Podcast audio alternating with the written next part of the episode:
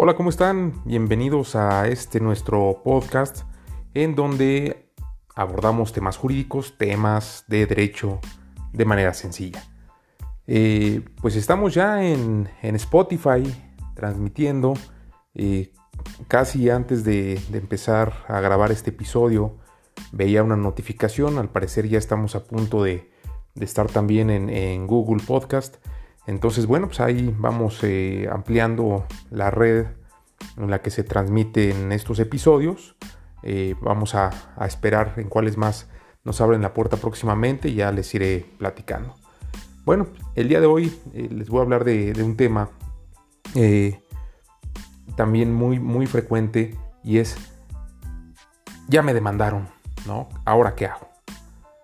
¿Qué pasa cuando a la gente le notifican una demanda, cuando lo emplazan a juicio, eh, pues no saben normalmente qué, hacer.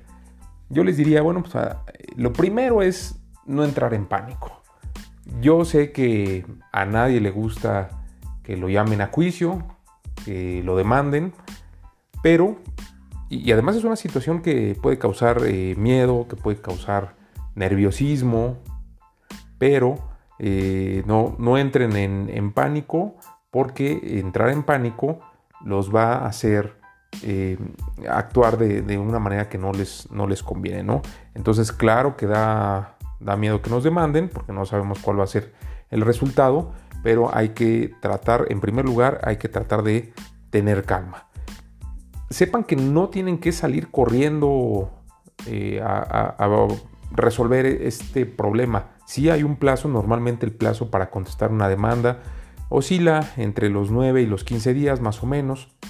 Eh, depende de la materia, depende del estado de la república, eh, pero más o menos diríamos que nos movemos entre 9 y 15 días. Eh, entonces, aunque es un plazo corto, no es que tengamos que salir y en ese momento encontrar quien se ponga a trabajar en la noche para al día siguiente contestar la demanda salvo desde luego que les hubiera llegado la notificación hace ya algún, algún tiempo, hace varios días, más de una semana, y entonces sí, tal vez tendrían que salir corriendo de manera urgente y apresurada, ¿no?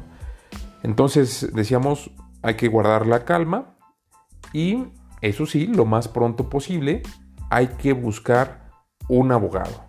Ahora, ¿qué abogado voy a buscar? Ya lo decíamos en el episodio número uno, si quieren escúchenlo para tener mayores datos, pero hay que buscar un abogado que sea especialista en la materia de, de que se trata.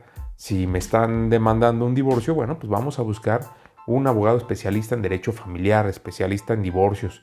Si me están exigiendo el cumplimiento de un contrato de arrendamiento o el cumplimiento de un contrato de venta inmobiliario, bueno, pues buscaremos a un especialista en derecho civil. Eh, si me están llamando a juicio en una herencia, buscaremos un especialista en materia de sucesiones. Si me están demandando el pago de un título de crédito, de un pagaré, por ejemplo, eh, pues tendremos que buscar a un especialista en derecho mercantil. Y así, así con, con todas las materias, hay que buscar al experto, hay que buscar al especialista. Ahora, eh, que vayan ustedes a buscar lo más pronto que se pueda un abogado, no quiere decir necesariamente que se queden con ese abogado, ¿no? Porque el segundo consejo sería, eh, pues busquen una segunda opinión. Sobre todo si lo que les dijo el primer abogado no les convenció mucho.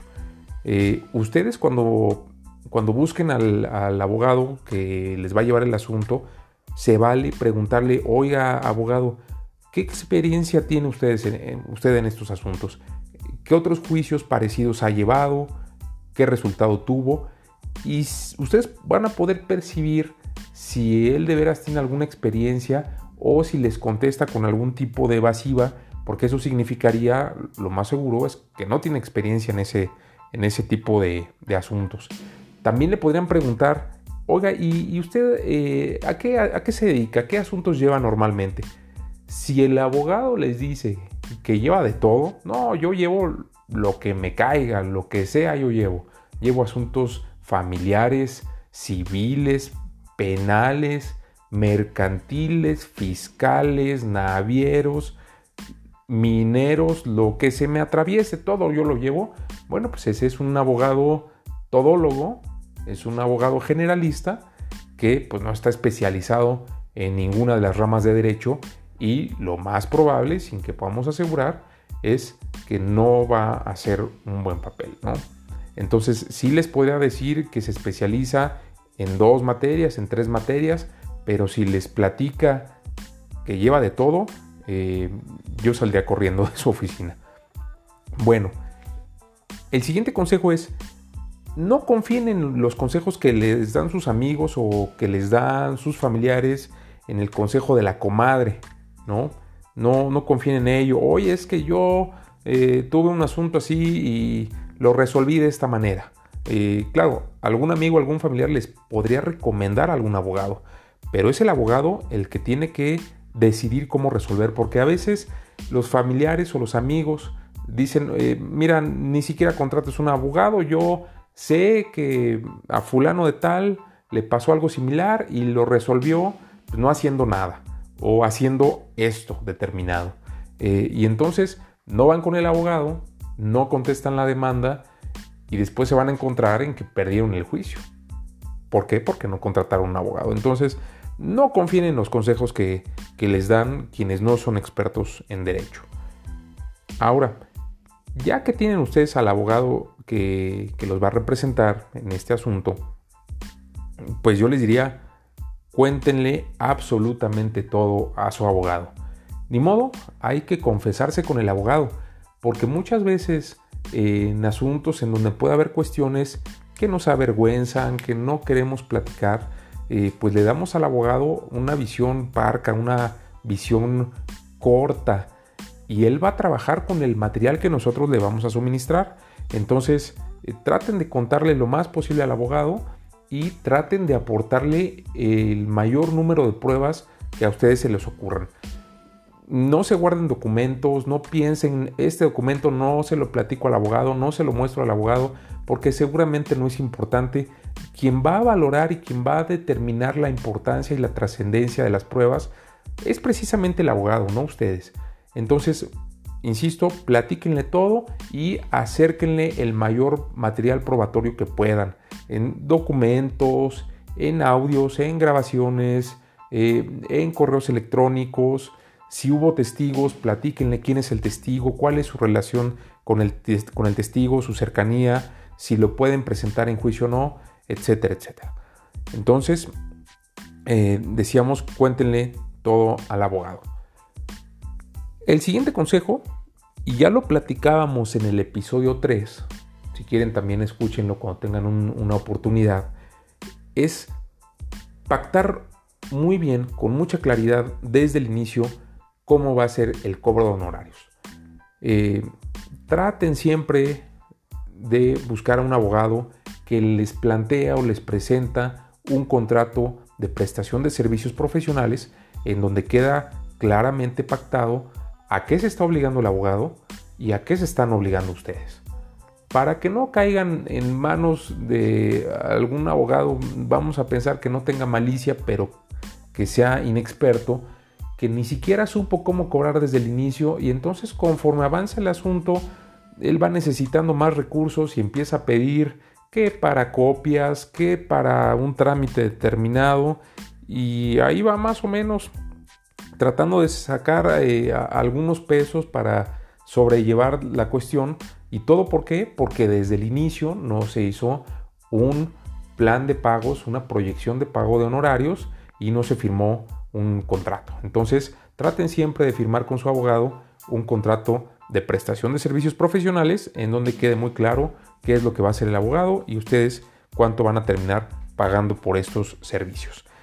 Eh, ahora, también es muy común que al principio del asunto todo parece ir muy bien, eh, el abogado les dedica tiempo, los recibe en su oficina, los escucha, pero conforme avanza el asunto, ustedes se van perdiendo de, los detalles del juicio, no saben bien cuál es el avance, no saben bien en qué va, Eh, el abogado a veces eh, les dice simplemente, pues vamos bien, pero no les explica por qué van bien o por qué no van bien o por qué se ha tardado tanto el asunto. Entonces, también dentro del contrato que, que hablábamos hace un momento, pues sería bueno pactar, y si no está pactado de todos modos lo pueden pedir, que el abogado les rinda cada cierto tiempo, no diario, no semanal, pero tal vez cada mes o tal vez cada dos meses, que les rinda un informe. Puede ser con una llamada telefónica, puede ser con un correo electrónico, no tienen que ser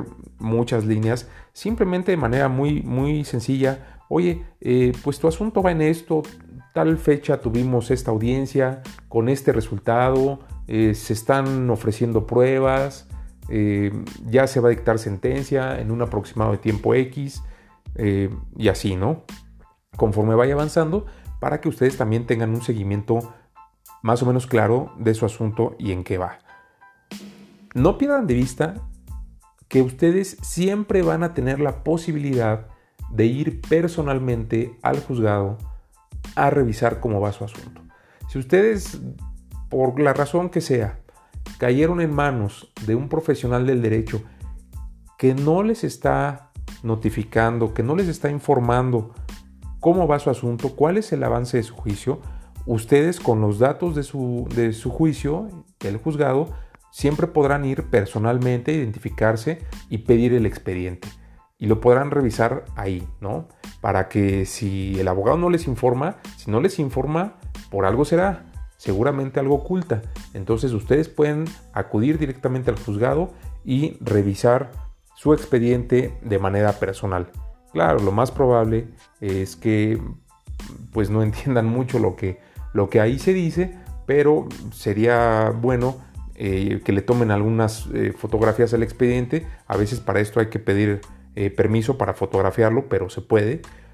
o tal vez hacerse acompañar de algún otro abogado o de algún estudiante de derecho que más o menos les pueda decir, les pueda hacer un resumen de en qué va el asunto. Claro, no les va a poder dar los detalles porque tal vez no conozca eh, cuál era el plan, cuál era el, proyecto, la estrategia del abogado que habían contratado, pero más o menos les dirá, oye, pues tu asunto va en esto, eh, vas a la mitad de tu juicio o ya estás casi al final, ya estás por terminar y, así, ¿no? Entonces, tengan siempre en cuenta estos, estos puntos. Eh, recuerden, repito, guardar la calma desde el inicio, pero también en el transcurso de todo su asunto y siempre, siempre estén al pendiente de su juicio porque, claro, ustedes contratan al abogado para que sea él el que esté al pendiente, pero no hay nadie más interesado en su asunto que ustedes mismos. Hasta aquí este episodio. Síganme platicando qué otros temas les interesan, de qué más quieren que platiquemos. Soy el licenciado Manuel Silva y les mando un abrazo. Hasta la próxima.